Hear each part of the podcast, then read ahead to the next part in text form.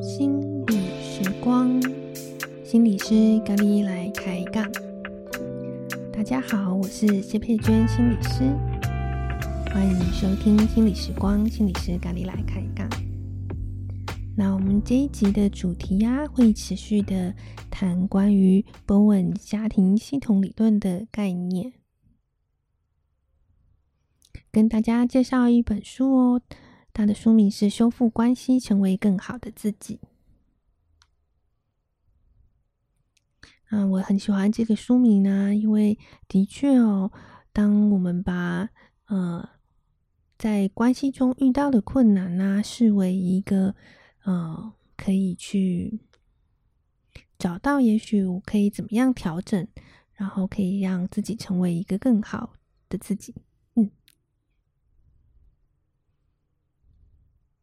很多时候，我看见伴侣关系卡住啊，是因为彼此之间啊都看到了，诶，对方做了什么，造成了这个关系的困难。可是呢，嗯、如果只是停留在这个 A 造成 B 的思考方式啊，就会变成一个相互的呃归咎责任，这样子都觉得是啊，你做了什么事情这样子，嗯。或者是有时候我们会看到家庭中就会有一个人哦，可能就会被认为是他的问题。比方说，诶，这这个家里面有一个孩子特别的不听话，那你就是这个孩子的问题。嗯，可是呢，用系统的观点来看啊，他会去看的是一个整体的状况，而并不是呃 A 造成 B 这种直线性的思考方式。那我们就从书的这个第二章哦，我们来跟大家分享什么叫做系统观。第二章他说，在关系中一切都是相互的，在关系中一切都是相互的。但这里他举了一个典型的案例，这个家庭呢之所以会寻求协助呢，是因为家里面的青少年盛凯。嗯，他很叛逆，人缘不好，然后很易怒，遇到事情呢就会习惯性的为了反对而反对，不如意的时候就大发脾气。所以呢，不管是同学啊、家长啊、老师啊，都拿他没辙。嗯，那从家庭系统的观念呢，他会怎么样来看这个状况啊？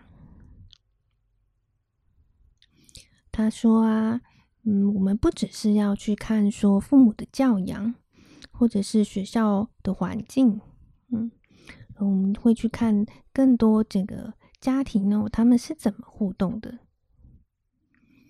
嗯，这个盛凯的爸爸呀，在他的原生家庭经验中，盛凯的爸爸的父亲早逝，所以呢，盛凯的爸爸和他的姐姐是由母亲抚养大的，而这个母亲呢，照顾这两个孩子就是母亲的生活重心。母亲的个性挑剔，对孩子管束很严格，会限制孩子的外交、外出交友。嗯，盛凯的爸爸的姐姐呢，啊、就是这个盛凯的算是姑姑哦、是一个乖乖牌。嗯，所以呢。他并没有去反抗或逃脱盛凯的爸爸的母亲，也就是盛凯的阿嬷的掌控。那长大以后一直保持单身，并且呃，这个姑姑就跟阿妈一直同住。但是盛凯的爸爸呢，却无法忍受自己母亲的专制，所以呢，他一有机会啊，大学时他就离家了。嗯。所以盛凯爸爸跟这个他的母亲呢的互动的惯性，就是他会抗拒干涉，嗯，有一种习惯性的未经思考的反抗情绪。嗯，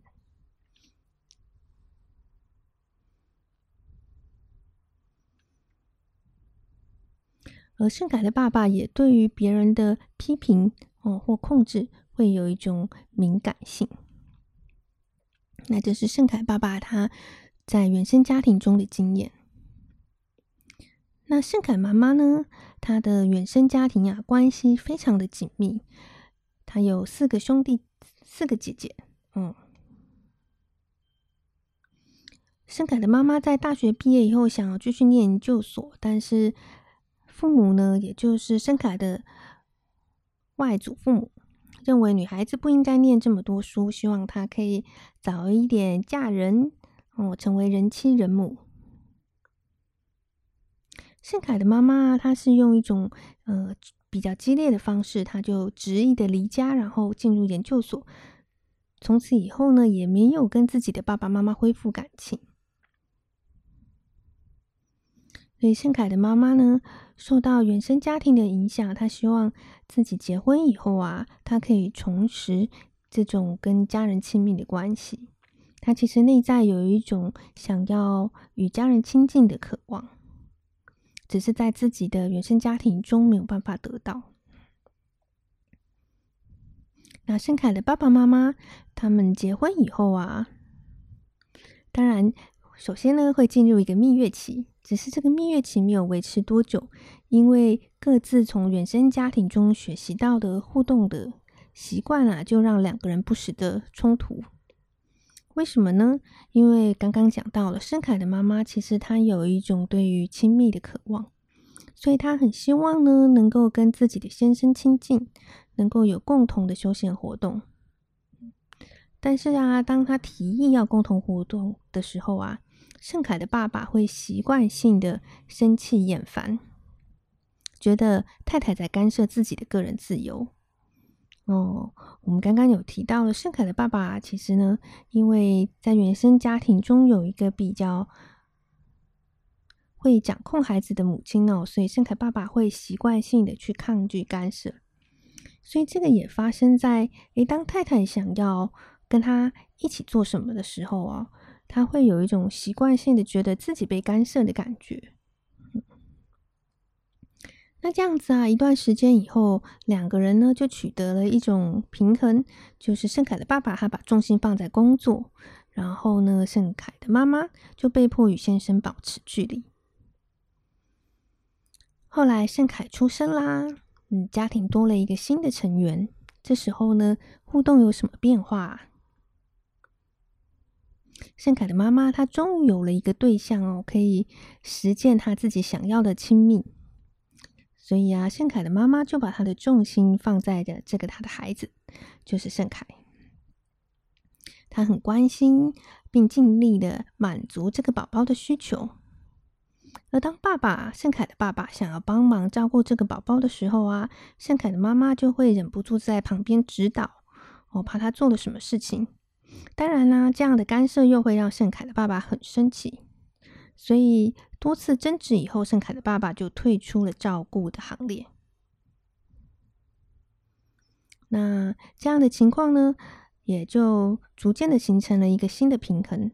所以呢，盛凯的爸爸投入在他的工作里，盛凯的妈妈跟盛凯变成一个关系紧密的一个亲子关系。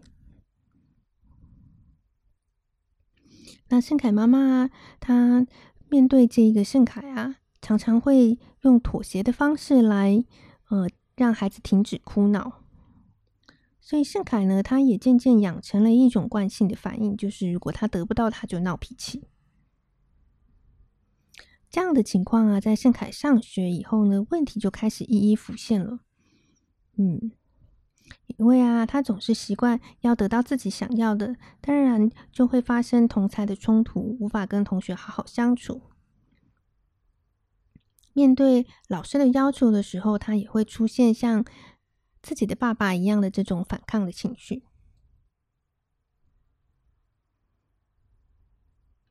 而在盛凯进入青春期以后呢，嗯，这个情况就越演越烈了。盛凯想要往外跑，但是呢，他又缺乏了一种呃真正独立分离的能力。他其实。跟妈妈的关系很紧密，而盛凯的妈妈也不愿意放手，母子之间呢、非常在意彼此，但是又冲突不断。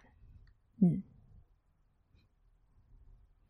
所以如果我们看表面的症状啊，好像是这个圣凯有很多的问题哦。但是如果我们从系统观来看，就会发现，诶，这个家庭系统里面，其实每个人的存在哦，每个人是怎么跟另外一个人互动，都形成了一种连锁的反应。盛凯的妈妈需要亲近，而盛凯的爸爸惯性的会反抗干涉，所以呢，就引发了盛凯爸爸反抗控制。接下来呢，就导致了夫妻关系的疏离。夫妻关系疏离之后，盛凯的妈妈将重心转移到儿子身上，而这个爸爸也变得跟孩子难以亲近。渐渐，儿子一边长大的过程，跟母亲虽然关系很紧密，但是他也学到了反抗。所以这一连串呢、啊，就像骨牌效应一样，一个接着一个。其实每个人都参与了最后的现象。每个人的行动跟反应，其实就是这整个系统中的一部分。所以家庭系统理论啊，他在说的是说，诶，我们要去看到彼此之间是如何相互影响的。我在这个过程中，我自己的状态是什么？哦，我创造了什么？而在这个系统中。如果要有所改变的话，我把焦点移回自己身上，我可以做什么？所以系统观呢、它其实提供的是一种新的思考方式，而让彼此去摆脱这种，可能是一种比较简化的 A 造成的 B 的这种究责的想法，而去理解其实每个人都参与了一部分。而这个改变呢，可以从自己做起。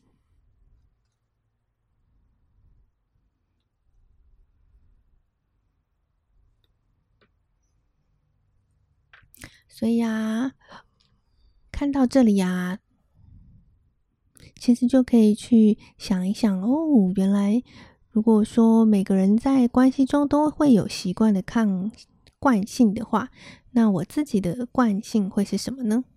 嗯那可以怎么去思考自己在关系中的反应呢？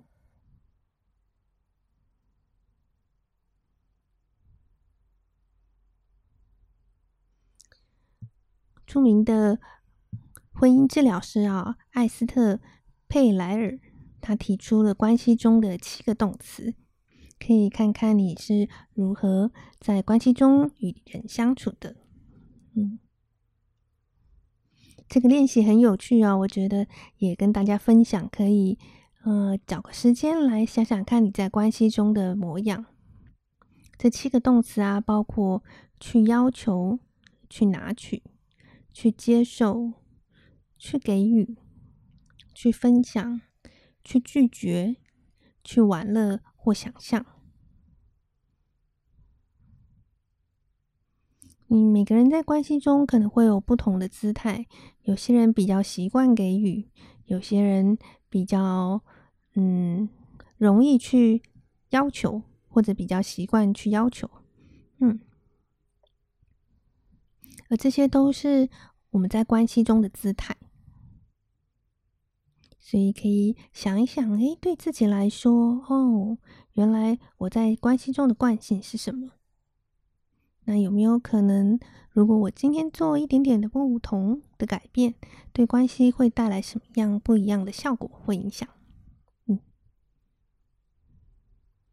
嗯，去拿取，去要求，去接受，去给予，去分享，去拒绝，去玩乐。嗯，好，那就把这一个留给大家去思考。那我们这一集的 Podcast 就到这里喽，谢谢大家的收听，下次再会。